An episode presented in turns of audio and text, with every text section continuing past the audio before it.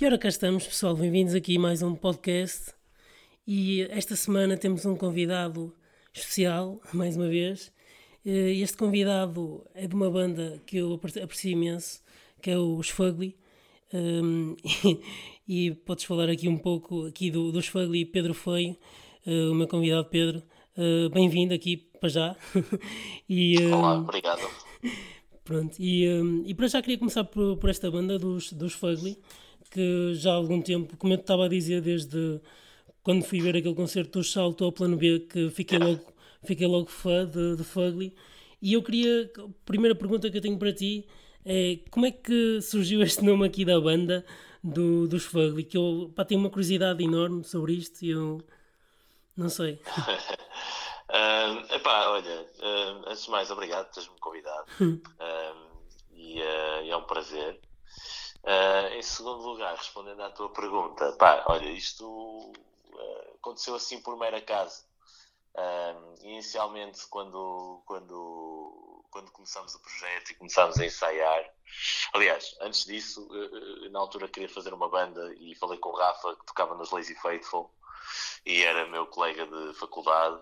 E, e ele tinha um estúdio, aliás, ainda tem um estúdio, e, eh, e fizemos umas maquetes lá e tal. Começámos a, a- a- começar a fazer umas, umas, umas musiquitas e tal, algumas coisas que eu tinha em casa, e depois ele decidiu produzir à volta daquilo. Ahm, e depois, quando começámos a ensaiar com banda, ou seja, depois tivemos que pensar em arranjar um baterista e um guitarrista, e então acabou por vir o Gil, que também tocava nos, nos Lazy Faithful, e o Tommy. E num ensaio qualquer, esse nome surgiu porque pá, o Gil estava a tocar e estava a pensar, e estávamos todos a pensar em nomes, ah, pá, que nome é que vamos dar? E o Gil é que se lembrou desse nome, Fugly. Olha que se fosse Fugly. E, ficou- e na altura eu ouvi esse nome e não curti nada. Disse, pá, não sei se gosto muito disto. E ele, não, pá, é engraçado, Fugly, mas o que é que quer dizer Fugly? Eu, pá, não sei, uma vez vi na televisão, uma coisa qualquer. Eu, pá, não sei, meu, não sei se curto muito o nome não sei o quê. Depois, pá, passaram-se uns dias, depois eu fui pesquisar o que é que queria dizer Fugly, quer dizer fucking ugly. Depois achei uma piada e, eh, e depois, fomos, depois num, num ensaio outra vez, falámos outra vez sobre o nome e, e decidimos que era Fugly. E ficou. Ah, e eu, Ahm, acho que foi mesmo só uma coisa mesmo ao acaso. E acho que é engraçado porque há muitas bandas que, que o nome surge mesmo por acaso, não é? Sim, sim. Tá- Estás a conversar com os teus amigos e de repente há uma expressão, uma palavra, uma coisa qualquer que surge no meio da conversa e toda a gente gosta dessa palavra e acaba por ficar, não é? sim, e eu é que tinha. não, sei, não sei, tu tinhas tens uma banda, como é que surgiu o nome da tua banda? por Ah, isso foi, ah, foi um bocado nomes à sorte. Mas eu, eu queria. Foi, também foi, Ah, é foi, isso. foi Acho isso. que é um bocado isso, é um, é um acaso, não é? É uma coisa que Sim, que sim. é feita entre amigos e olha, isso é sobre este nome. É pá, olha, isso é engraçado. Sim, sim, sim. Foi um bocado assim. Agora, não, eu, eu queria te perguntar porque é assim. Eu por acaso pensava que isto aqui, o nome da banda tinha vi- vindo por causa do teu, do teu nome Pedro Feio e pensava que tinha vindo por aí. Ah, eu acho que eu acho que pá, eu acho que o Gil quando pensou no nome estava Eu- a pensar em mim e se calhar estava a pensar no, no meu, no, meu, no meu apelido feio. Eu acho que foi um bocado a partir daí. Ah, porque, porque as pessoas tratam também por feio, só por feio. Ah, ou- ok, ok.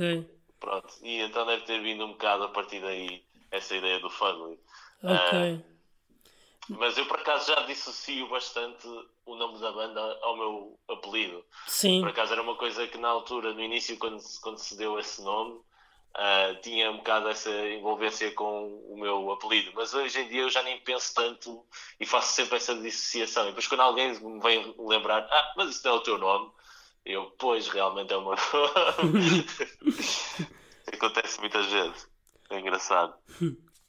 Hum, que eu te ia perguntar mais também, e uh, continuando aqui nisto aqui do, dos Fugly, hum, tu, tu essa, essa banda do- dos Fugly surgiu em 2016, se não estou enganado, não é? Hum, Sim. e vocês já lançaram dois álbuns, certo? Uh, Uh, lançámos um EP em 2016. Pois é, EP, uh, ok. Que foi o Morning After. E Sim. depois lançámos um álbum em 2018 que foi o Millennial Shit.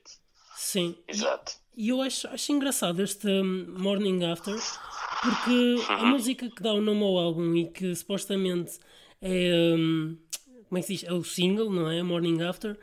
até, Ah. até das músicas que não me chamam mais. Acho que as, as músicas que estão a seguir até me chamam muito mais. Não sei porquê. Gosto muito mais da, das músicas que vêm a seguir à, à Mo- Morning After. um, que agora não me estou a lembrar da a segunda música do, do EP que eu não tenho aqui à frente, só tenho aqui o, o Melanin Sleep Around, acho que é Sleep é isso. Sleep Around, é isso, essa, essa, mesma, essa música eu viciei muito, por acaso foi, foi daquelas músicas que eu viciei e não, e não eu achei um bocado in- interessante vocês darem aqui este single, Morning After, que eu pensei, "Fô, será que uma pessoa quando vai ouvir este EP e, hum, e esta é a melhor música do álbum, e depois eu vou ouvir o resto e assim, "Fô, afinal estes gajos pensaram bem, puseram um EP na prima, a primeira música uh, como EP não sendo se calhar a melhor, na minha opinião, que é para o pessoal ouvir o resto e depois, este gajo tem muita qualidade.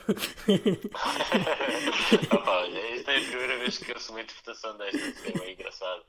Porque acho, acho bem engraçado, porque acho que ainda bem- é, é bom sinal que tu tenhas feito esse, esse desmembramento, não é? No fundo, tu pegaste no álbum, ouviste-o e, e depois pensaste porque é, que, porque é que eles deram este nome. É engraçado que tenhas tido essa interpretação. Ahm, mas houve uma razão muito simples pela qual escolhemos essa música como uma música de, de abertura e que de- acaba por dar o nome ao EP. Uh, simplesmente porque hum, o EP conta uma espécie de uma história. É, no fundo, foi um, foi um bocado com esse propósito que fizemos.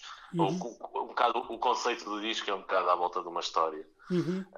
Um, e, um, e pronto, basicamente a história começa com uma pessoa, um tipo que acorda no carro, tá, apanhou uma bebedeira daquelas que queixam à cova no dia anterior Hum. e acorda com a maior ressaca da vida dele e ele está só a pensar no que é que aconteceu no dia anterior e que é que, como é que ele chegou àquele estado. Ah, e pronto, e o resto do EP acaba por contar um bocado essa história e, e contar as envolvências todas ah, da, no fundo de sair à noite com os teus amigos e, ah, e, ah, e as coisas todas que acontecem, não é?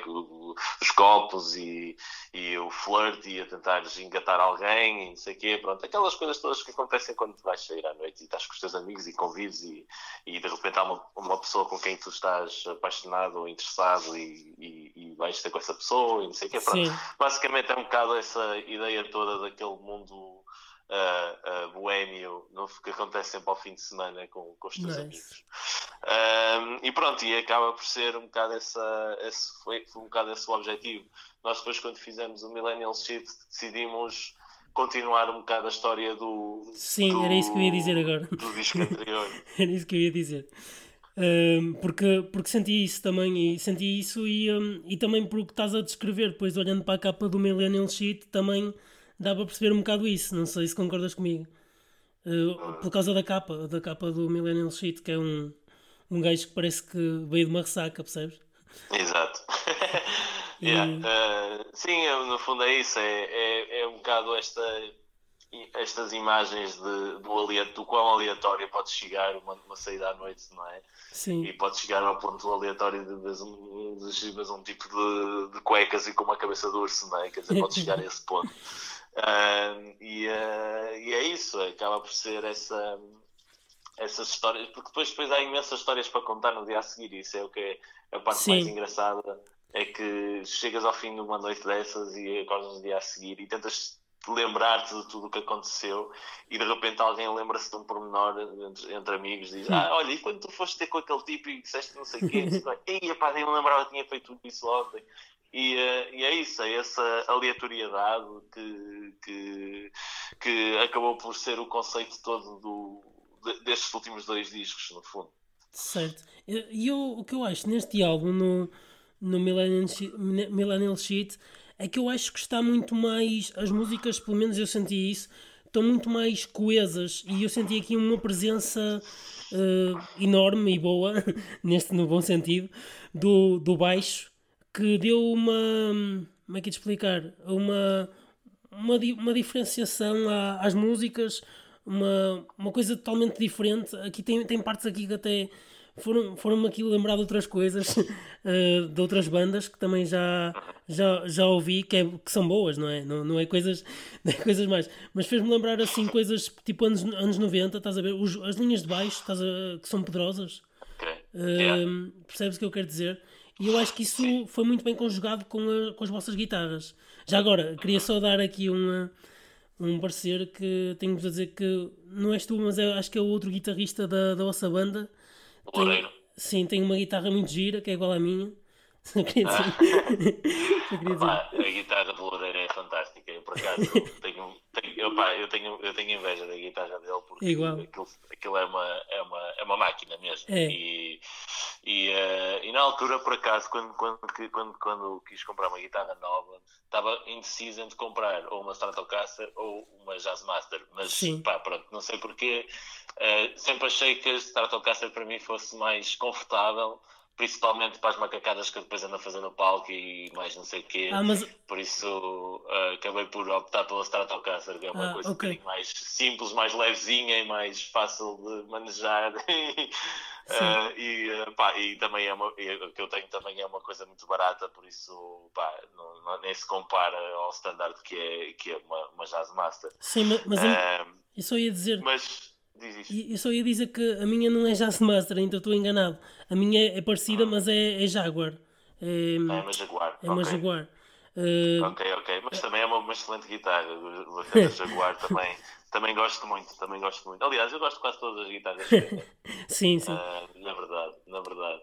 Não, acho que a são- única que eu não conseguia ter era uma Telecaster, porque acho que não é muito o som que eu procuro numa guitarra, mas, ah, mas qualquer uma das outras eu por acaso não, não, me importava ter um modelo de cada, se pudesse.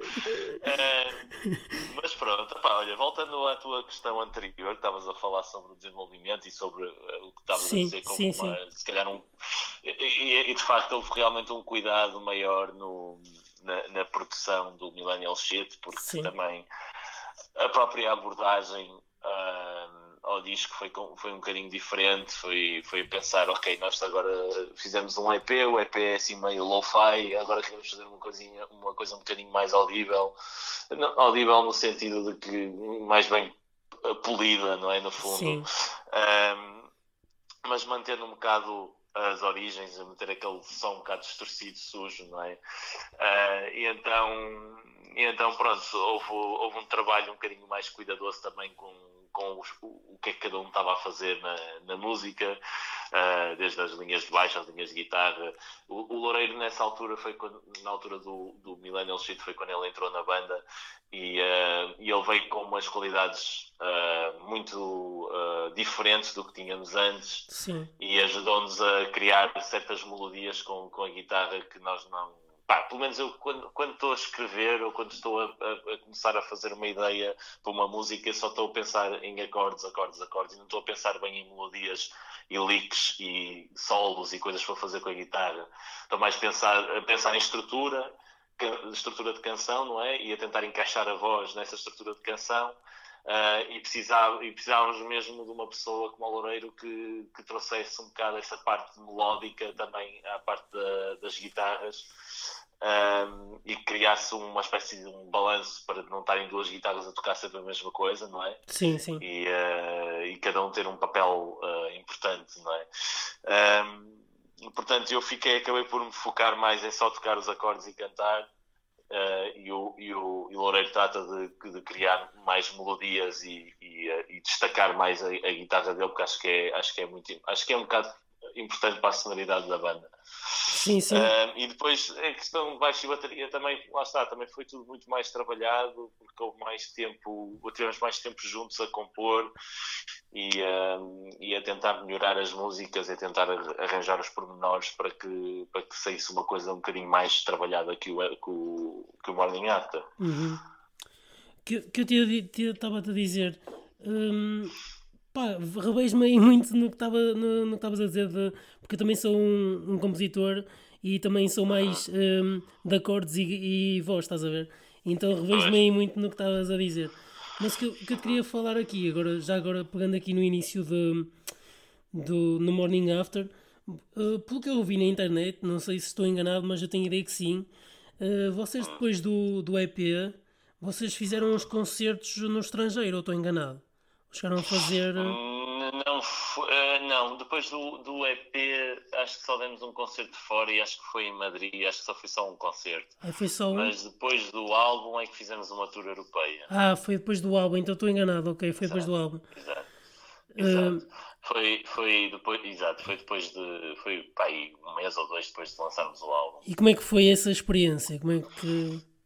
Um, epá, é assim, uh, eu por acaso já tinha tido experiência de tour, mas não como músico, como técnico de som, porque eu também faço som a algumas bandas. Ah, ok. E, uh, e, um, e, já tinha tido essa experiência de, de, estar na estrada e de conhecer novas cidades e países e é sempre, é sempre fixe, pá, não há, não há, pá, é uma das coisas que eu mais gosto de fazer e, uh, e eles também. Uh, o, o, Rafa, o Rafa também já tinha tido essa experiência antes, acho que o Loureiro por acaso nunca tinha estado em tour, uhum. não tenho a certeza absoluta. Uh, mas, mas sim, opá, quer dizer, é uma é, é, é, é, no fundo, para nós é no fundo ires num interrail com os teus melhores amigos e a dar, a dar concertos todos os dias, basicamente. uh, metes uma carrinha e, vai, e andas por aí, não é? E, uh, e tens concertos e tocas todos os dias. Epá, é assim, é um ritmo difícil porque todos os dias tens concertos praticamente.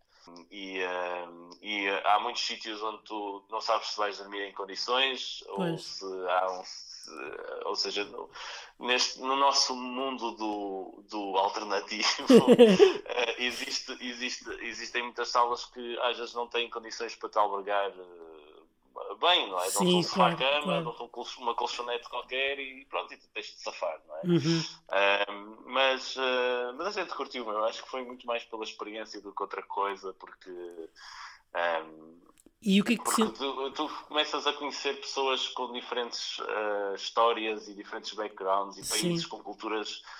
Apesar de estarmos num, num, numa zona em que todos os países são mais ou menos parecidos, não é? estás na Europa, por isso eh, o, o, o, o choque de culturas não é assim tão grande, não é? Mas ainda existe algum, ainda existe alguma, algumas diferenciações engraçadas e a forma como as pessoas agem perante os concertos e perante os músicos e é, é sempre engraçado ver essas diferentes uh, formas de ser e, e, e, de conviver com essas diferentes formas de ser. Pois era isso, era isso que eu ia te perguntar agora mesmo, que foste mesmo encontrar a minha pergunta que era sobre essas, qual era a diferença de lá fora outros países uh, para cá para o, para o público de cá, estás a perceber se havia assim muita diferença em termos da vossa cena em concerto, porque eu sei que no, no vossos concertos também tem muita mosh e coisas assim, não é? Uh, e eu gosto disso também. É assim, nós, como é óbvio, não somos uma banda uh, conhecida lá fora, não é? Sim, claro. Nem, nem tão pouco somos cá por isso. Sim, mas uh. A ideia, Agora, em termos de recepção, por isso mesmo é que eu queria dizer isto, porque houve muitos concertos em que nós fomos em que pá, o número de público era, era baixo, uhum. 15, 20 pessoas, 30 pessoas, um, por, exatamente por causa disso, quer dizer, tu, tu estás em casa e de repente dizem ah, vai ali uma banda tocar, não a conheço lá nenhum. Será yeah. que vais ver? Será que vais dar 5 ou 10 paus para ir ver essa banda que nunca ouviste na vida? Yeah. E será que vale mesmo a pena? Ah, pronto, quer dizer, eu, pelo menos eu se estivesse aqui em casa, ou pelo menos se eu perguntasse a qualquer pessoa aqui na minha vizinhança, yeah, eu acho que elas não iam dar os 5 ou 10 euros para ir ver uma banda que não conhecem, não é? Claro. E compreendo perfeitamente. Mas sinto que há algumas uh, pequenas regiões onde nós fomos Uh, uh, por exemplo, fomos a uma, uma pequena uh, cidade, não sei se é cidade, eu diria que é uma vila, que é Cap-Breton, que fica na fronteira entre Espanha e França, mas já é do lado de França, que é mesmo ao pé do mar. E, e aquilo é uma, uma, zona mesmo pequena, aquilo não deve ter muitos habitantes, pá, aquilo é mesmo pequeno, mas é mesmo colado ao, ao mar. Uhum. E eles têm, eles têm lá uma comunidade surfista. Certo e, eh, e cultivaram bem aquela comunidade e, e tem, um, tem uma rádio local e, e, e, tem um espaço, uma sala de concertos que é uma espécie também de uh, uh, uh, como é que eu ia dizer espaço cultural, artístico onde as pessoas podem ir para lá e ensaiar e certo. fazer exposições e pronto e, uh, e no fundo é uma, é uma localidade pequena em que as pessoas vão lá todas ver os concertos aos fins de semana. E há concertos lá todos os fins de semana, que o sítio chama-se Le Circus.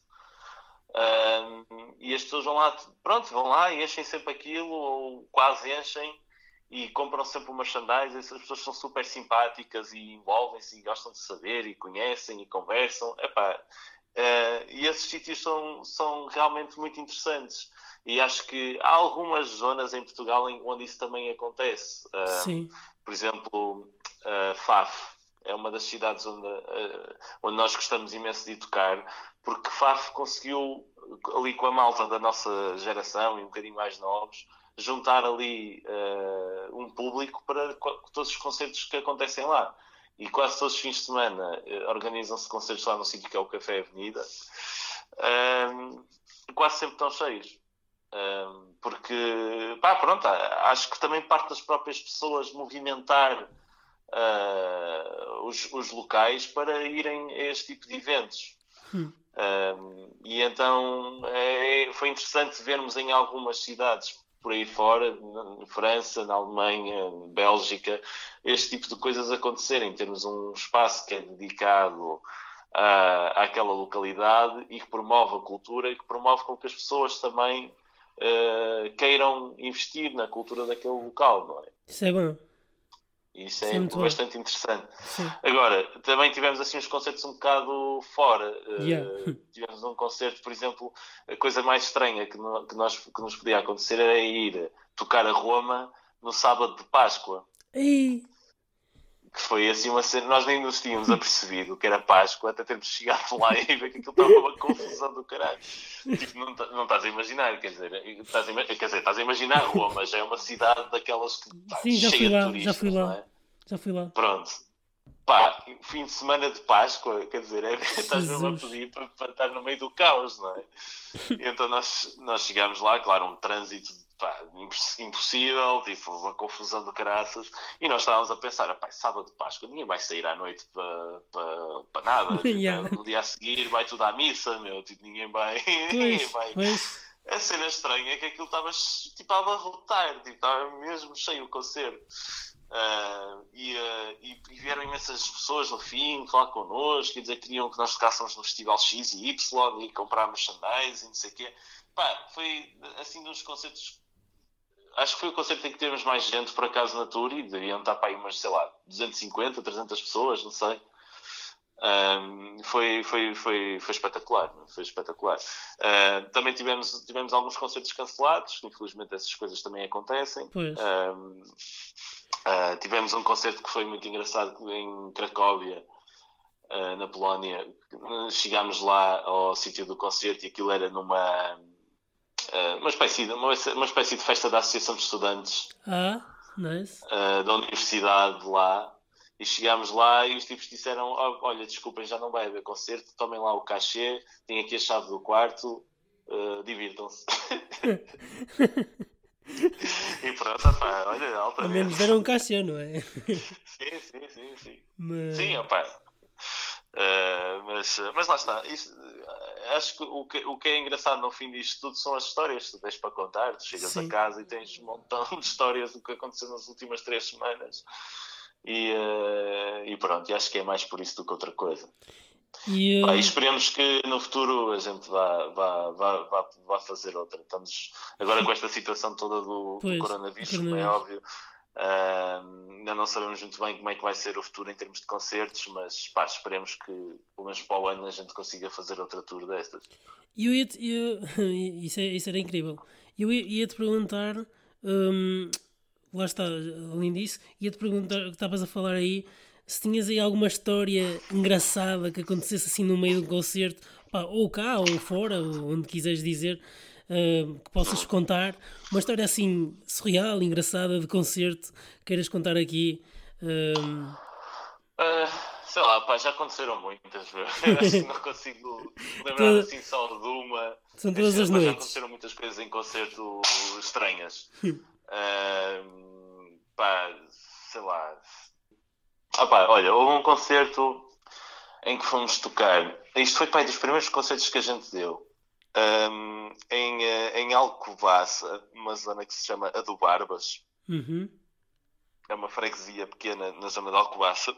Uhum. Com licença. E, um, e fomos tocar num sítio que é o Alfa Bar. Que eu não sei se ainda existe ou não, mas pronto, fomos lá tocar com os Sunflowers e com outra banda de lá que são os Fuzil. Sim. Um, e, uh, parte engraçada daquilo, pá, isto, e tem muitas peripécias essa noite, porque aconteceram uma data de coisas muito engraçadas. Desde, desde que, quando, por exemplo, chegámos lá à tarde para fazer o soundcheck E aquilo é, um bar, aquilo é um café no meio do nada, tu não tens nada à tua volta, tens uma casa ou duas casas, é tipo uma rua principal, uma, uma aldeia com uma rua principal, tem uma capela no fundo da rua, ou uma coisa assim do género, uh, meia dúzia de casas, e há lá um café com daqueles placares da Coca-Cola cá fora, certo. daqueles que se iluminam, mesmo velho, que deve ser pai do final dos anos 90, já todo queimado do sol, dizer Alfa Bar 2000. E, uh, e nós chegámos lá, aquilo tinha dezenas de motas estacionadas à porta, e nós não estávamos a perceber o que é que aquilo era, e entramos lá dentro, uma escuridão de caraças, e só estava um projetor ligado a dar um jogo do Benfica. Hum. E estavam lá uma data de pessoas lá sentadas a ver o jogo. E nós chegámos lá e perguntámos, olha, queríamos fazer soundcheck. É pá, agora não, agora vocês pá, vão dar uma volta que agora está a dar o Benfica e ninguém pode romper, não há hoje. E nós, pronto, ok, desculpa lá, pá, a gente vai-se embora. E ficámos cá fora a fumar cigarros e a beber cerveja e tal. Tínhamos ido a uma bomba a comprar cerveja. E, uh, e de repente os motoqueiros puseram-se todos nas motas e desapareceram e o bar ficou vazio. E... e pronto, e lá podemos montar as nossas coisas e tal. Mas pronto, depois no meio de tantas peripécias que aconteceram durante o dia, uh, à noite, uh, estamos a ou seja, tocaram os Fuzil primeiro, depois tocámos nós, depois tocaram os Sunflowers. E na nossa vez de tocar, entrou para lá um tipo pela, pela, pela sala. Ah, isto só para dizer que o concerto estava super lotado, estava cheio mesmo até, até à porta, mesmo super, okay. super cheio, que foi de fixe. Incrível. E bem de, malta, de malta nova, que foi altamente. Pá, a meio do nosso concerto há um gajo que entra lá, pá, completamente bêbado, e estava vestido de fato mas tipo, de fato mesmo bem vestido, Sim. tinha acabado de vir de um casamento. tipo, tinha acabado de vir de um casamento e não sei o quê e tal, e andava para lá tipo, a tentar me roubar o microfone para cantar, e depois lá conseguiu roubar e andava para lá a cantar com o microfone. Uh, pá, e pronto, foi um momento engraçado e tal, e depois acabou com o, nosso concerto, ele depois lá vazou, lá se foi embora. E depois, no, no concerto de Sunflowers, ele volta outra vez, tira o microfone ao Carlos e fica tipo deitado no chão o concerto todo, o resto do concerto todo a cantar coisas à sorte, ninguém sabia o que é que ele estava a cantar, e, e, e, e o pessoal a gemar com ele, bem. tipo, houve uma parte em que eles, os Sunflowers deram para mim, olha, queres tocar abaixo, fui tocar abaixo uma música com eles, e de repente já estávamos todos a gemar enquanto o tipo estava a cantar, tipo, era um herói, estás a ver?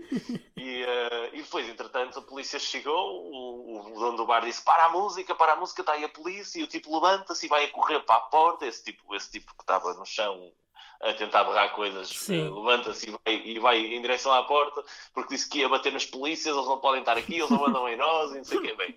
E então toda a gente agarrá-lo para ver se ele não fazia merda.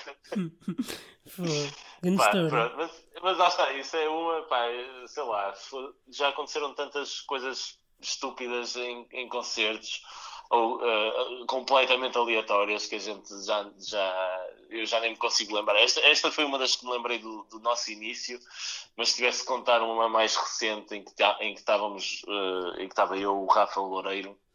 Uhum. Um, um, epá, não sei, não sei dizer. Sei dizer que, por exemplo, na tour houve um concerto em que em que, em que eu me atirei para o chão a meio do concerto e há um tipo que me vira tipo pá, literalmente uma garrafa inteira quase de um licor de mentol na cara. e eu fico com a cara toda a arder, tipo, não consigo respirar. E o tipo está-se a rir e eu estou todo, todo cagado e, tipo, não, e eu estou completamente cara toda a arder, eu não consigo fazer nada. Mas foi lá e consegui voltar aos meus, tipo, depois virei uma garrafa de água por cima da cara, ver se ficava melhor e pronto. E, e a coisa lá, lá foi ao sítio. Sei lá, houve outros também um, que, que eu estava a fazer crowdsurfing um concerto na Póvoa uhum. e ao cair, depois, depois de andar lá por cima do pessoal, caí e ao cair, pai, não tinha percebido o que tinha acontecido, mas eu caí e de repente só ouço uma rapariga, filho da puta! E dá-me um pontapé nas costas e eu fico, fico cheio de dor nas costas e que olhar e mas o que é que eu fiz? O que é que aconteceu? E depois, e depois apercebi, depois contaram que quando eu caí, ao cair, tipo, dei uma cotovelada no peito da rapariga e ela aleijou-se e ela de reação só se virou para mim e chamou ah, bom, da puta e deu um pontapé nas costas. Um, que... Depois eu fiquei, no dia a seguir estava com uma negra gigantesca nas costas. Mas pronto, opa, são imensas histórias. Eu, se tivessem aqui o resto do pessoal, eles também tinham imensas histórias para contar, porque há sempre coisas engraçadas. Sim, eu ia dizer que nessa tour também de que vocês fizeram, uh, aqui, uh, nesses concertos, houve, houve um concerto uh, vosso que eu apareci lá sem saber que vocês iam tocar. ok. um concerto que vocês deram na Figueira da Foz Penso eu. Ah, e no Lightning Barnacles. Era, era um, tipo, aquilo era tipo uma, meio uma garagem, acho eu. Uma garagem, exato. Aí, rapaz, esse conceito foi altamente. Estava lá. Eu tenho umas fotos, se quiseres eu mando umas fotos vossas que eu tenho, que tirei. É, pá, mandar. Estive lá na primeira fila. Ei, que fixe, meu. Esse conceito foi tão fixe. Esse festival todo foi incrível, meu porque hum, primeiro nunca tínhamos ido tocar à Figueira da Foz. Nós, nós tínhamos ouvido falar de um sítio na Figueira da Foz que era o Drac, que é, um, que é uma cena mais, pó, mais, mais de metal e, e, e punk, parece-me. Um, e, uh, mas, mas de resto nunca tínhamos ouvido falar em nada na Figueira da Foz. E depois ouvimos falar desse festival do Gliding Barnacles que os Sunflowers tinham tocado na, na, edição anterior e tinham dito: esse festival é incrível, vocês têm que ir, os gajos, dão, os gajos emprestam-nos pranchas de surf e vocês podem ir fazer surf e não sei o quê. Eu, isto é altamente, yeah. quero ir a esse festival. Yeah. Uh, e pronto, e, e, uh, e então, então convidaram-nos para ir lá e eu, estava todo contente e tal. E depois um, ehm, o concerto foi, foi então nessa tal garagem epá, e e foi, foi incrível. No primeiro não estávamos à espera que tivesse tanta gente. Porque estava mesmo muita gente a ver o concerto. Sim, por acaso eu pensei que ia haver mais moça até, mas pronto, o pessoal estava mais Sim, acho que o pessoal estava um bocadinho mais contido Sim. no início, mas depois, uh, depois vi que o pessoal começou a subir ao palco e a atirar-se e caralho. Eu, eu por acaso não subi ao palco e atirei, mas estava cá, estava cá lá na frente mesmo a ver-vos e a tirar foto. Yeah. é. Opa, e, uh, e o pessoal do, do festival era super simpático, meu. foram super acolhedores ajudaram em, em tudo, pá, a comida estava mesmo boa, eh, fizeram uma exposição, tinha uma exposição na sala ao lado, tinha umas coisas mesmo interessantes, hum. pá, ficámos, fomos, fomos, fomos, muito bem tratados mesmo, e pá, e tenho pena porque soube que depois, uh, quando houve aquela tempestade na Figueira da Foz, Sim. essa garagem ficou completamente destruída, ou ficou parcialmente ah, destruída, okay. e, uh, e na altura do Natal... Uh, nós e, ma mais umas bandas uh, cedemos umas, as, nossas, as, as, músicas para se fazer um CD para juntar fundos para reconstruir ah, esse espaço. Isso é fixe. Isso é fixe. Yeah. Yeah, opa, uh, sentimos que esse festival tem mesmo que continuar a acontecer porque é mesmo, mesmo muito fixe, meu, e o pessoal é mesmo muito porreiro. E agora, agora imagina eu que não estava à espera, estava lá na Figueira da Foz de férias com amigos e de repente Passamos ali, ouvimos uma música e assim, ui, eu conheço esta banda. E pumba, fiquei logo, fiquei logo ali para a frente. E eles tiveram que gramar comigo que eu fiquei lá. Mas pronto. Opa, foi, foi, foi, foi fixe essa noite. Até me lembro que o concerto acabou e o, o monitor do Rafa estava a deitar fumo. Foi muito engraçado. Isso já não yeah. já Alguém virou uma cerveja por cima daquilo, logo que foi. Foi muito engraçado. Uh, o que, que eu te ia dizer? Uh, que te ia perguntar mais. Agora, por causa disso que estamos aqui a falar, tinha, tinha aqui uma, uma questão que tinha apontado. Um, pá, também podes dar a tua opinião, que é. Porque o pessoal fala muito sobre isto, sobre estas coisas e tal. Se, se tu achas. É, é assim, a, vossa banda é um, um género rock punk, não é? Um punk rock, não é? Mais propriamente. Uh, mas é, é rock, não é? Consideras o vosso estilo rock, não? Considero. Pronto. E eu, eu queria te perguntar se se, se, tu achas que o rock em Portugal está morto, se achas que não, porque agora as pessoas gostam, pronto, há aquela cena das massas que agora está-se a virar para o rap, não é? Mas tu achas que o rock em Portugal está morto, se dá na mesma atenção e relevância às bandas que fazem música rock, como é a vossa, ou não? O que é que tu achas? Qual é a tua opinião? É assim, como meio popular de música passa na RFM ou comercial, sim, tipo, não, nós, não faz, nós sabemos, temos consciência de que a música que nós fazemos não é propriamente para as massas, não é? Sim. E, uh, e sabemos que há géneros musicais que simplesmente se adaptaram melhor ao, ao que é pop, não é? Sim. O que é considerado pop. Uh, e, uh, mas nós não nos preocupamos uh, realmente muito com isso, acho que nos preocupamos mais em só fazer as músicas e, e dar concertos. Depois, e nós sabemos que há sempre, haverá sempre público, para aquilo que, que a gente faça, mesmo que seja o que for, se cantes, cantes, que toques música clássica ou jazz ou experimental ou hum. metal, há sempre público, meu. Sim, é há sempre pessoal que, que gosta. Pode ser um mercado de nicho, é um mercado de nicho, mas lá está, eu acho que há sempre, há sempre público para aquilo que tu, para aquilo que tu queres fazer. E uh, podes, podes não acreditar até quando estás a criar as tuas músicas em casa e estás a pensar, é pá, ninguém vai querer ouvir isto, não sei o quê. Uh, não é bem assim. Uh, acho que há sempre público para ouvir aquilo que tu fazes.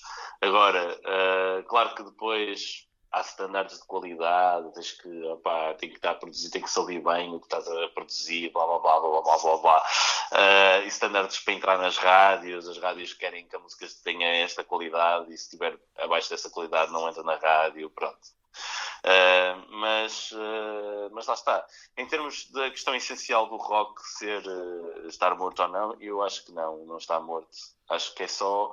deixou de ser tão relevante para, o, para as massas como já foi há uns anos atrás. É só isso. Sim. no fundo, acho que é só isso. houve uma altura nos anos 80, por exemplo, em Portugal, que havia muito pop rock, não é? Havia o, o GNR, o Rui Veloso e. Chutos. E uh, Chutos, e pronto, podemos, podemos dar aí 50 nomes de bandas sim, que eram sim. pop rock na altura, não é? Uhum. E uh, pronto, e depois, lá está, as gerações mudam e os estilos de música se calhar já não fazem sentido uh, agora, não é? Uh, sei lá, uma altura há uns anos atrás em que estava na moda o dubstep e pronto, e de repente deixou de estar na moda o dubstep e depois na outra altura está na moda, sei lá, uma coisa qualquer e depois Sim. já deixa de estar, não é? Isto tem tudo a ver com, pá, com ciclos e com depois há, há os revivalismos também, não é? Em que Sim. de repente aparece uma banda chamada Tame Impala e toda a gente diz, ah, mas isto é muito parecido com o que não sei quantos andavam a fazer há 30 anos atrás. E, e, depois há um movimento todo do vintage, da cena toda de tocar só com instrumentos vintage e não sei o quê. Yeah. Pronto. Ou seja, podem haver alguns ciclos, não estou a dizer que se calhar daqui a 20 anos eh, o rock volta outra vez a estar eh, na moda, estás a ver? Mas, opá, acho que acho que não acho que isso nunca pode ser o pensamento para quem quer começar uma banda a meter logo esses chavões ou meter logo esses, essas, essas barreiras, não é? De ah, este estilo não é muito conhecido, então se calhar não vou fazer isto, não é? um, acho Sim. que há sempre, há sempre, há sempre pessoal que quer ouvir-te. Outra coisa que eu te queria perguntar também era hum, quais é que são as tuas uh, influências, não é? um, tanto para escrever música e, um, pronto, e que tu gostes de ouvir, não é? E que te inspira, estás a ver? Que coisa é que são? Podes dizer aí algumas bandas? Eu acho que, um, primeiro, acho que principalmente agora nós estamos a compor uh, um álbum novo, aliás, estamos já a, a quase a acabar. Ah, é? Não sei. E, uh, e, o, e, o processo mudou bastante do, deste último álbum do Millennial Shit, agora para este novo álbum que vamos lançar. Um, e deixou de ser tanto aquela ideia de que eu trazia ideias e depois eles trabalhavam à volta, do resto da banda trabalhava à volta das ideias e começou a ser mais uma coisa feita por todos, não é? Um, e então acho que as influências uh, são sempre diferentes de, do, do que é que cada um traz de casa, não é? Uh, eu diria que se falasse só de mim e, e, e, e falasse só das minhas influências, uh, eu diria que é quase é, é quase tudo. uh, yeah, eu dei-te a pior resposta do mundo. Pois. Não, mas, uh, mas uh, uh, epá, não sei, eu acho que acima de tudo, quando tento compor uma música, tento que tenha uma mensagem muito direta e muito simples e fácil de perceber o que é que a música está a falar e o que é que a letra está a falar, em primeiro lugar. Uh, depois, se calhar, posso complicá-la um bocado mais e meter, e meter mais umas metáforas e tentar esconder um bocadinho mais do que é que a música realmente está a falar. Mas acho que é muito simples e muito fácil de interpretação. Uma pessoa lê aquilo e percebe logo o que é que ele está a dizer e pronto. Uh, mas. Uh, Não tens assim. Isso, no que estava a dizer, não tens isso, assim nenhuma banda. Houve, houve, houve, houve muitas bandas, principalmente estilo punk, que me influenciaram hum. uh, na escrita, porque o punk é, é, para mim, e o punk e o hip hop, por acaso são duas coisas que sempre me influenciaram bastante na escrita, porque esses dois estilos são dois estilos que falam muito facilmente, numa linguagem muito simples, do que é que tu queres dizer, não é? Que a mensagem é que queres transmitir, fazendo só rimas emparelhadas ou, ou cruzadas, mas mesmo assim coisas demasiado simples e que toda a gente consegue entender, não é? Claro. Um, e, uh, e depois, claro que o punk teve sempre uma ligação um bocadinho mais de tentar passar uma mensagem um bocadinho mais revolucionária e contra o sistema, não é? Uhum. Enquanto o hip hop tem algumas músicas desse género, mas depois tem a parte mais da cena da festa e, e estar com os meus bros e não sei o quê. E as drogas e não sei o quê. Exato. E, e, um, e portanto, há, há, acho que em termos de escrita, acho que as principais influências são essas, porque, sei lá, como é óbvio, em termos. Eu gosto muito de todo o género de música e, e, e, todo tipo de lírica, e há lírica mesmo interessante e bem complexa e bem densa, que eu acho mesmo fixe, mas só que eu não acho que não tenho. Ou isso pelo menos não passa na minha cabeça quando eu estou a tentar escrever uma música. É mais. Uh, o que é que eu quero falar? Ah, é sobre, sei lá. Uh, uh, estava com os amigos e aconteceu isto e aquilo e aquilo, pronto, ok, então vou escrever uma coisa mais ou menos sobre isto, não é? Um, Okay. Agora, em termos musicais, uh, eu diria que o projeto, uh, as ideias surgiram um bocadinho de uma, uma mistura de, de, de, de, coisas que eu já ouvia naquele, naquele tempo que eram atuais àquela altura, bandas tipo Ty Seagal, tipo Sim, uh, DLCs. Uhum uh, Waves, Fiddler. Sim. Um, e combinado um bocado com algumas influências mais antigas, uh, também pode passar por coisas tipo Sonic Youth ou Pavement.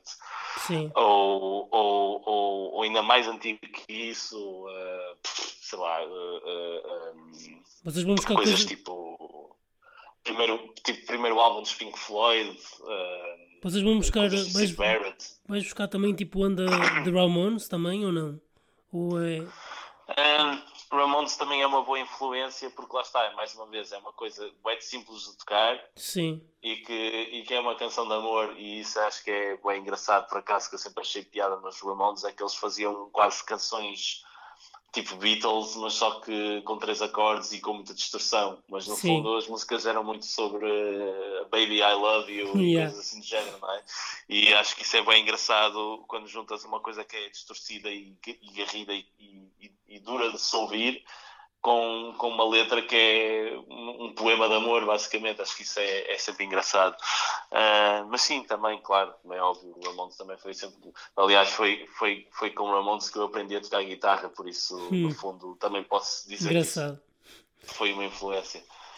Hum, que eu te ia perguntar também eh, era, já agora que estamos a falar disto, de bandas, hum, Uhum. so- sobre que bandas ou art- barra artistas portugueses é que aconselhas eh, a, pe- a ouvir sem ser fugly, não é? Pá, muita coisa, meu. Há, há, há muitos projetos mesmo interessantes em Portugal ahm, que eu acho que, que mereciam ter um bocadinho mais de relevância e, e- e- e, ahm, ah, pronto, acho que é só mesmo isso, relevância. Sim. Ahm, mas, ah, mas sim, pá, posso aconselhar vários. Ah, primeiro posso aconselhar os projetos que estão na nossa editora O Cão da Garagem, ah, que são os, os Sunflowers, os 800 Gondomar, os El Senhor, Uhum. um, os Uggs, os uh, Moon Preachers. Uhum. Um, acho que não me estou a esquecer de ninguém. Hum. Acho que não. Eles, eles depois vão ouvir isto e vão me dar na cabeça. Ah, esqueceste daquela banda. Um, mas sim, primeiro acho que posso aconselhar essa- essas bandas porque pá, são, são a nossa família e, e- e todos gostamos da música que eles fazem. Uhum. Um, depois podemos, posso, sei lá, há assim alguns, algumas coisas que eu vou ouvindo em casa e, e, e- e artistas que sigo e que gosto muito de ouvir. Um, por exemplo, gostei muito deste último disco da Maria Reis, que é das Pega Monstros, não sei se conheces Pega Monstros. Pega Monstro conheço, Maria Reis assim só não conheço. É, é uma das duas, Pega Ok. Monstro. Ok. Uh, gostei muito desse último disco, acho que é, gosto de canções mesmo bonitas. Um, Mais, uh, Glock and Wise, gostei muito deste. Opá, é, é polémico este último disco deles porque é cantado em português e, e, e, e esta mudança do inglês para o português Sim. Para muitos é um bocado estranha, mas, uh, mas eu gostei. Eu gostei acho também. Que há canções, também acho gostei. que há canções que estão muito boas e que estão muito bem pensadas uhum. e uh, eles dão um bom espetáculo ao vivo. E eu Sim. também estou a puxar um bocado a sardinha à, à minha brasa, pois. porque eu, eu, sou o técnico são deles. Ah, okay. uh, mas, mas, mas sim, posso, é engraçado que há bandas com quem eu trabalho com que as músicas às vezes não me dizem nada e não acabo por não criar nenhuma relação com a banda porque, pá, não, ou porque a música não me diz nada. Uh, mas com o caso dos Lock and Wise sempre foi uma banda que eu sempre curti desde, desde o primeiro álbum, que Sim. era puta, adorava ouvir Lock and Wise e, e, vi alguns concertos deles ao vivo e achava-os imensa piada. Um, uh, mas, mas pronto, também, também, como é óbvio, tenho que referenciar, se vou falar de and Wise, vou falar de First Breath After Coma, Sim. que é outra banda com quem eu trabalho. mas, uh, mas lá está, há mais projetos. Há projetos, por exemplo, há uma editora que eu acho sempre super interessante e que tem projetos bem engraçados, que é a Favela Discos, que é aqui do Porto, uh, ah, onde, por exemplo, o Loureiro, o, o, guitarrista, o guitarrista de Fugly, uh, faz parte e é um dos também, se eu não me engano, mentores desse, desse dessa editora. e ele tem o um projeto dele, que é o Lornó, que é, que é música eletrónica. e, e de lá saem também muitos outros projetos super engraçados. Mais, mais coisas, mais coisas. Uh, gostei, gosto muito, gosto muito do trabalho do João Paz Filipe. Uh, não sei se conheces, que é um, é um baterista. Uh, ele está pela Lovers, acho eu. aliás, está pela Lovers. e gosto muito do trabalho dele. Acho que ele é um baterista fenomenal e tem ideias pá, muito fixe. Uhum. Solar Corona também é outra banda com quem com quem convivo de vez em quando uhum. e, uh, e, gosto bastante da música que eles fazem e é, é, tem uma energia pá, fantástica e o, e o, Zé, o Zé Roberto pá, nasceu para aquilo, tu vês aquele gajo uhum. e tipo, pá, este gajo nasceu mesmo para, este, para o rock and roll mas é, é uh, Solar, uma... Solar Corona, é assim que se chama? Sim, Solar Corona, exatamente uhum. Uh, então o baterista é o, é o Peter, também é um tipo bem engraçado. O, o Rodrigo toca para caraças guitarra, é tipo outro campeonato mesmo. Um, pá, mais projetos que tenha pá, acho que já disseste, acho, acho, que já disseste pá, já disse muita coisa, não é? Já disseste Pronto, muita coisa. É que lá está. Não, não, mas... Há muita coisa em Portugal que tem mesmo qualidade. valor e que tem qualidade e, e, e sinto que, pá, infelizmente não há palcos para, para todos. Aliás, eu acho que há palcos para todos. acho, que há, acho que é só uma questão de se organizar, se calhar, as coisas de outra forma ou de haver outra, outro apoio. Sim. Um, mas mas, uh, mas lá está, pronto. Se, uh, fico por aqui porque senão nunca mais ficava aqui o dia todo, percebes? Só a nomear bandas que, que gosto de ouvir ou que. Sim. Ou que yeah. eu, eu queria só dizer que and Ways, por acaso, é uma das bandas que eu gostei imenso deste último álbum que tu falaste, do, do Plástico, é assim que se chama, yeah. Plástico. Plástico, exatamente. Um, eu gostei imenso, por acaso, tem lá várias músicas que eu, uh, que eu já ouvi mesmo em loop uh, principalmente aquela do, do Dia Feliz, que achei totalmente diferente do, do resto do álbum, yeah. Uh, yeah. por causa do, do, do, do, sopro, do saxofone, acho, acho que é saxofone. Yeah. E eu gostava imenso, por acaso gostava imenso de também entrevistá-los aqui, se um dia for possível, mas, mas pronto, mas isso fica para, outro, para outra altura. Uhum. Mas, mas é isso. Olha, hum, não tenho assim mais perguntas para ti. Acho que vamos ficar por aqui. Não sei se queres falar mais alguma coisa, uh, dizer ah, alguma eu, coisa. Por mim, tu, tu, se quiseres, por mim podemos continuar a conversar. Agora é ah, contigo. É? Uh, por mim também podemos continuar. Não sei, uh, queres falar sobre. como é, agora podemos começar a pegar por aqui. Este teu estilo, tu começaste aí a tocar guitarra com os Ramones e também decidiste aí enverdar aqui para, esta banda dos Fugly. Uh, quando é que tu uh, deste por isso que, que, gostavas mesmo de música e que achavas que, que, isto aqui era mesmo a tua cena, percebes o que eu quero dizer?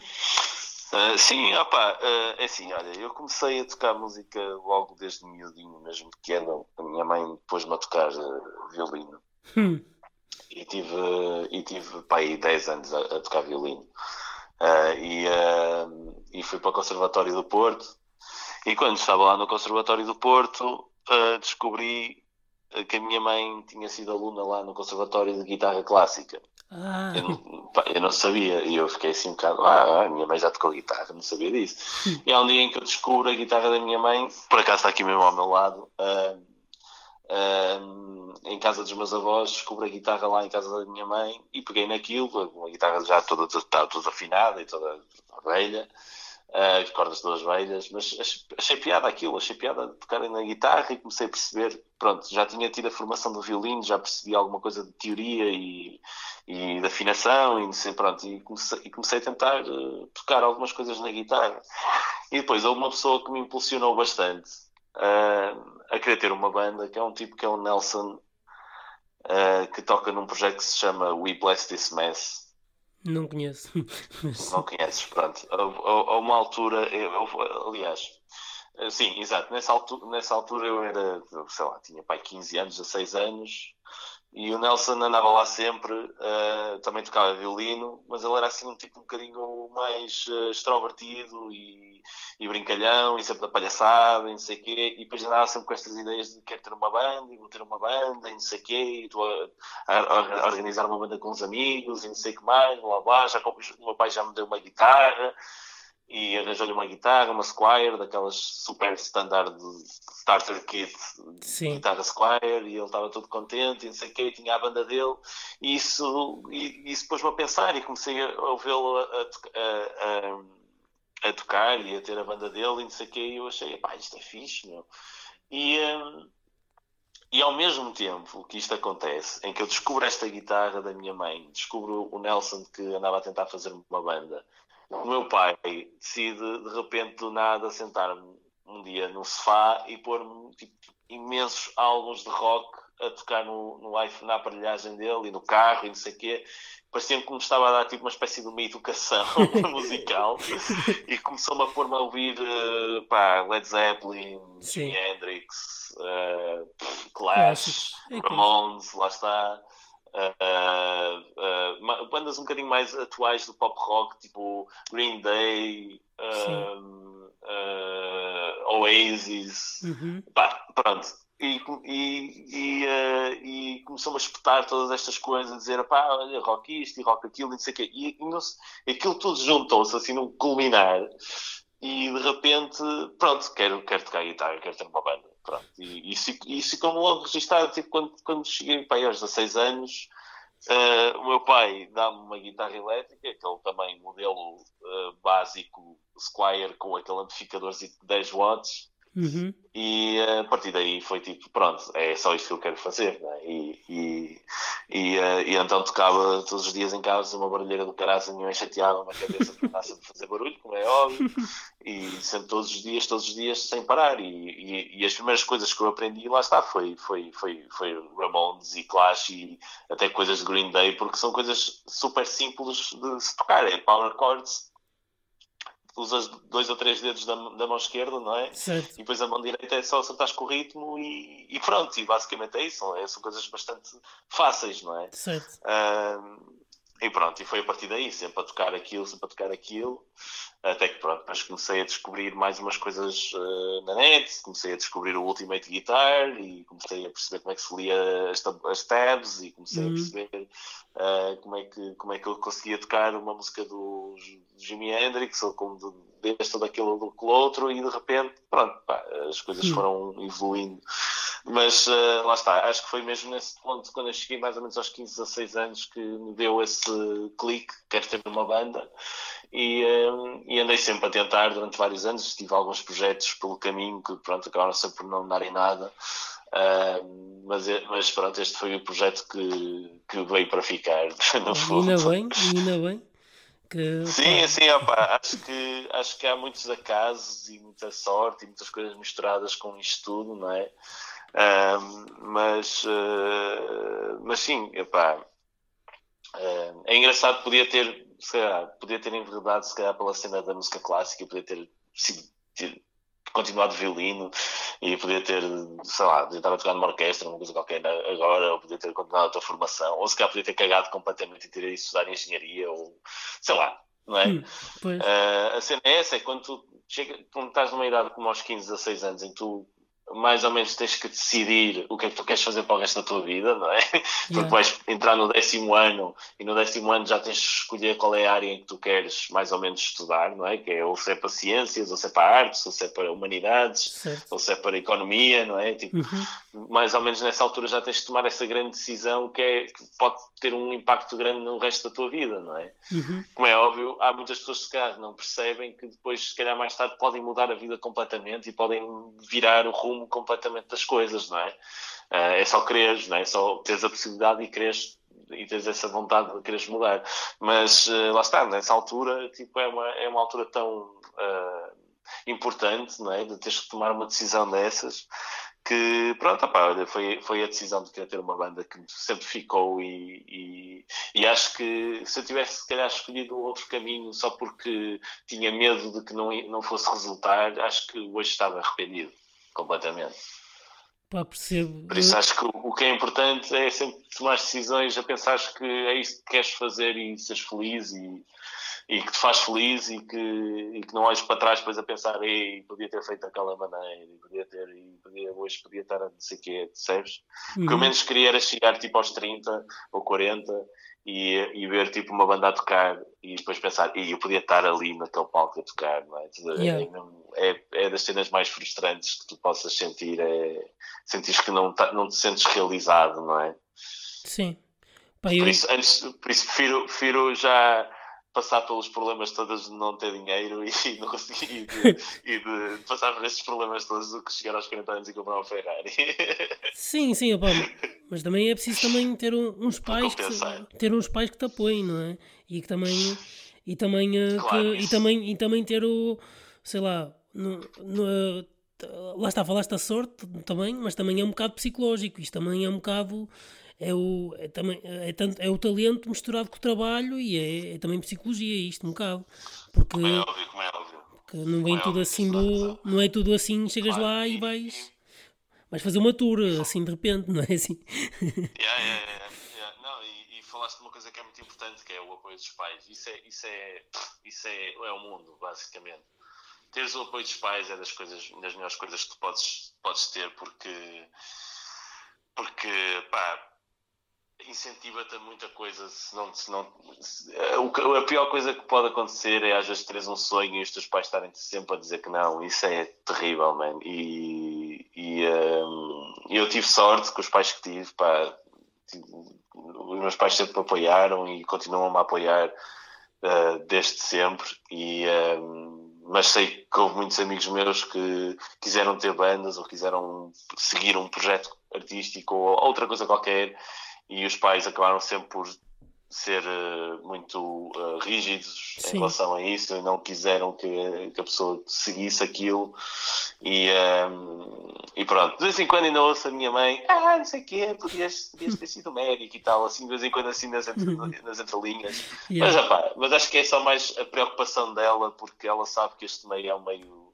difícil em termos económicos, né? então nesta altura do também. coronavírus está mesmo, bastante incerto, não é? Por isso, mas, eh, mas é importante saber que, apesar de tudo, tenho sempre o apoio dos meus pais e da minha família. Isso, isso, isso é mesmo, isso, isso significa tudo para mim.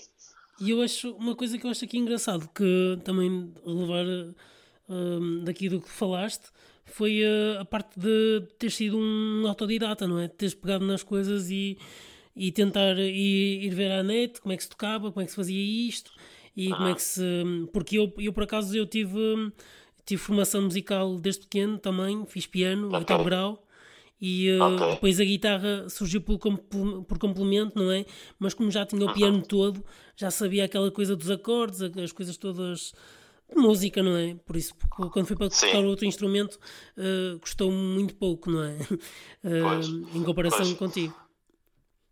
Acho que a era da internet também veio ajudar muita, muita gente a ser autodidata, não é? Uhum. Um, tens a informação mais disponibilizada e mais fácil de alcançar, e depois tens tantos tutoriais no YouTube e, né, quer dizer, um, uh, fácil, acho que com alguma prática, como é óbvio, e com algum esforço da tua parte também, tem que haver muito estudo em, tua, em casa, não é? Uhum. Consegues, consegues, consegues uh, alcançar um bom nível de, de aprendizagem do instrumento mas, uh, mas não fui sempre completamente autodidata. Tive, algum, tive dois anos uh, aulas de guitarra com Uhum. o Peixe. Que é um Ah, com o peixe, peixe. Sim. Yeah. E uh, o, o, aliás, o Loureiro, se eu não me engano, também tinha aulas com ele. Ele estava na mesma escola, mas agora não tenho a certeza se ele tinha aulas com o Peixe ou não. não ele tinha, tenho, tenho a certeza. Yeah. Hum. Um, e o Rafa, o Rafa, o Rafa acho que é o único da nossa banda que é completamente autodidata. Hum. Yeah. O Rafa, o Rafa foi completamente autodidata. E, aliás, o Rafa era guitarrista, ele depois é que passou para, o- para o baixo. Porque Hum. ele toca guitarra, que é uma cena completamente absurda, man. Tipo, esquece. Ele toca guitarra, ele é o melhor guitarrista desta banda, mas esquece. Isso é engraçado. Na minha banda também, Yeah. também acontecia isso, que o pessoal, o guitarrista também estava no baixo, eh, por isso também, e, e o, meu, o meu guitarrista, que era o que fazia os solos, e ele era baterista de formação, por isso estava um bocado tudo trocado também. Mas, mas pronto. Yeah, Eh, opá, pois, mas eh, não sei, tipo, o Rafa também acho que ele é um excelente baixista e pronto, e depois quis seguir por, por esse caminho. É engraçado que, que, que ele tenha feito isso, mas, mas eh, as bandas precisam sempre de um bom baixista e ele, é- ele é um bom baixista, mais que bom. E na altura, por acaso, é engraçado porque o Rafa era, eh, ele é um ano mais velho do que eu e quando eu entrei para a faculdade ele já, ele já estava um ano à frente de mim, não é? E ehm, eu, eu conheci-o lá na faculdade e eu sabia que ele tocava na- nos Lazy Faithful, já tinha ouvido falar da banda, aliás, acho que já tinha, já tinha tocado uma vez com eles, na outra banda que eu tive já há muitos anos atrás, mas, eh, mas nunca o tinha visto a tocar nos Lazy Faithful, ele era, recentemente membro dessa banda, ele e o Gil, o baterista. uhum. E há um dia em que eu vejo-os a tocar ao vivo aos dois, o Gil e o Rafa, mais os Lazy Faithful, como é óbvio. Da primeira Hum. vez que eu vejo-os a tocar todos juntos, eu fiquei mesmo foda-se. Estes são, tipo, eu, eu quero ter estes gajos na minha banda, man. Tipo, qualquer gajo quer ter estes gajos na- numa banda, que estes tipos são mesmo bons, meu. Yeah.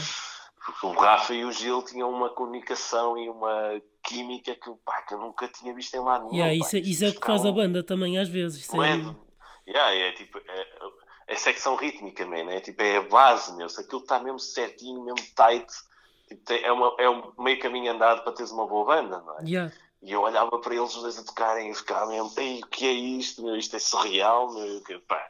Pronto, pá, acabei por começar, por um mero acaso, comecei a trabalhar com eles, ah, com os Lazy Faithful, como técnico de som, e pá, passado uns tempos, quando, quando decidi perder a vergonha das músicas que eu tinha escrito sozinho, falei com o Rafa e a, e a banda surgiu. Mas eh, na altura, quando, quando eu e o Rafa estávamos a fazer as músicas, não tínhamos pensado no Gil como baterista, porque o Gil estava nos Lazy Faithful e andava a tocar com, com outros projetos, com o Lighthouse e com os Ex-Wife e Sim, com pá, é uma data nice. é bandas. E, eh, e então ele- nós sabíamos que ele se calhar não ia ter tempo, mas eu queria bué que o Gil entrasse na altura, porque eu sabia que o Gil, pá, era uma- na altura não conhecia bateristas que tocassem ao nível dele no Porto, conhecia muito pouca gente. E acho que o Rafa também não conhecia. E então, de repente, pá, o Gil diz que sim, vamos lá, vamos, vamos gravar o, o EP. E, nós, e eu fiquei tipo, "Ei, não acredito que estou a tocar com estes dois tipos com quem eu tipo, já tinha visto há uns anos atrás e sonhava tê-los na minha banda, estás a ver? Yeah. Um, isso por acaso foi bastante engraçado. E depois o Loureiro uh, se- um, já, já o tinha conhecido na, na escola de música, onde tive aulas com o Peixe, ele também. Um, e já na altura já o achava um bom guitarrista e, um, e, uh, e depois houve uma, houve uma altura em que nós íamos muitas vezes ensaiar no Centro Comercial Brasília e, e ele também aparecia lá e começámos a fazer umas jams e tal. Uhum. E, eh, epá, e pronto, olha, e assim de um dia para o outro lembrei, houve um concerto dos Lazy Faithful em que o, o- Ramos, que era é um dos guitarristas, não pôde vir e o Loureiro tocou. eu disse, pá, é, o Loureiro toca bem, não sei o quê, pá, pronto, e falamos com, com o Loureiro, o Tommy na altura disse que queria, que queria sair, e então metemos o Loureiro a tocar guitarra, e uh, yeah, isso também foi, foi uma grande contribuição, porque percebemos que podíamos explorar outras coisas uh, que, não podíamos, que não tínhamos explorado antes, e isso é muito fixe. Mesmo, mesmo agora, quando, agora que estamos a compor o disco novo, sinto que o Loureiro é bem importante uh, a criar espaços é. onde, onde, onde, onde eu não consigo criar. Isso é fixe. Ele analisa a música e vê o que é que eu estou a fazer e depois diz, pá, como é, como é que são os acordes? É isto, isto e aquilo? Ok. E depois fica ali meia hora a olhar para aqueles acordes e a, a sacar uma melodia e um ritmo Sim. e uma coisa, e depois às vezes o Rafa entra lá também e, e diz uma coisa ou outra. Eu se calhar não tinha essa paciência que ele tem de de ver as coisas por outro. Isso é sempre fixe, man. E depois chegas ao fim e tens uma, uma, uma coleção, não é? Tipo, juntas toda a gente e toda a gente tem o seu, a sua Sim, identidade. É isso, é isso que eu ia dizer isso também. É importante. Tu também podes depois, não estar no, no seu melhor ali, mas se calhar és o melhor a escrever música ou o melhor a, a fazer os acordes para compor. Entre, entre eles, se calhar és melhor nisso e o outro é melhor naquilo. E pronto, e estão ali e complementam-se um ao outro. E, pá, e, e, a nova estrela que temos na banda é o Brito, é o Ricardo Brito, é o, é o nosso novo baterista, um, que entrou uh, no início do ano passado, se não me engano. Um, pá, e é, é, também outra, outra pessoa que nos trouxe uma vida do caraças desta banda, porque ele uh, pá, é, um, é um tipo bem novo, bastante mais novo do que nós, ele tem 19 ou 20 anos. Uhum. Um, e, uh, e veio da formação clássica, ele, ele, ele tem oitavo grau de, de percussão. Uhum. E uh, pá, é um tipo que tem, lá está, muita teoria musical e que, e que sabe tocar uma variedade de instrumentos, piano, guitarra, baixo, bateria, pá, é, é o que tu quiseres. E, uh, e trouxe, lá está, outras perspectivas e traz outro andamento também à banda, ele tem uma energia que, pá, ele é mesmo imperativo, ele não consegue, ele está sempre, está sempre a tocar, sempre a querer fazer coisas, sempre a querer mexer, querer, uh, querer, querer interagir e depois é uma pessoa muito extrovertida e gosta sempre de se meter com as pessoas e uh, isso, isso para nós foi, foi também outra, outra boa surpresa porque uh, no processo de composição começámos a perceber que que o, que o Brito tinha jeito não só para a parte dele, da bateria, mas para o resto da música, de fazer tipo uma espécie de análise da música e perceber, tipo, ah, se calhar aquela melodia até ficava mais fixe se tu fizesses daquela maneira. Ora, canta assim. Hum ah, isso está fixe, meu, olha, vamos experimentar outra vez, estás a ver?